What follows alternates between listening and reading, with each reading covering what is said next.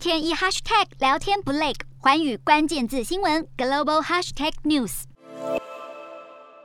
这一节的环宇大话题要来关注的是过去蓬勃发展的中国网络产业，曾经争财花钱不手软，豪气砸钱投资，令人称羡。然而这些荣景盛况恐怕不在，像是小红书、阿里巴巴、新浪、腾讯，还有京东等等互联网巨擘，都不断的传出裁员和缩编的消息。其实，中国从去年下半年就开始强力打压网络相关企业，加上疫情冲击、经济放缓和景气不佳的影响，都让这些大型企业处于市场风暴中心，更逐渐的进入萎缩的状态。近期爆红的中国社交平台小红书就传出大幅度裁员百分之二十。不过小红书解释是依据绩效考核进行正常的人员汰换。这次有约两百人因为绩效不合格而协商解除劳动关系，人数占了员工总数的百分之九，并不是网络上谣传的百分之二十。不过根据新浪科技报道，有许多小红书员工表示是在当天临时收到 last day 最后一天的上班通知，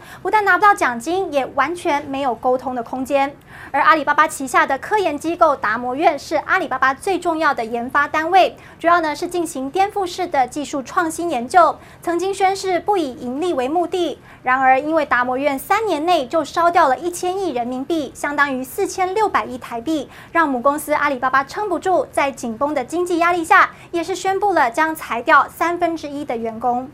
还有腾讯旗下的两大游戏直播业虎牙还有斗鱼也被曝大规模裁员，其中虎牙底下更有部门裁员的比例高达百分之七十。上午呢才收到通知，下午就得办好离职手续走人。斗鱼的内部人员则表示，这次裁员的幅度有约百分之三十，主要是游戏商务还有直播经济部门。不过目前斗鱼强调没有大面积的裁员，只是在进行正常的人员优化调整。虎牙则是对裁员的事情表示不予置评。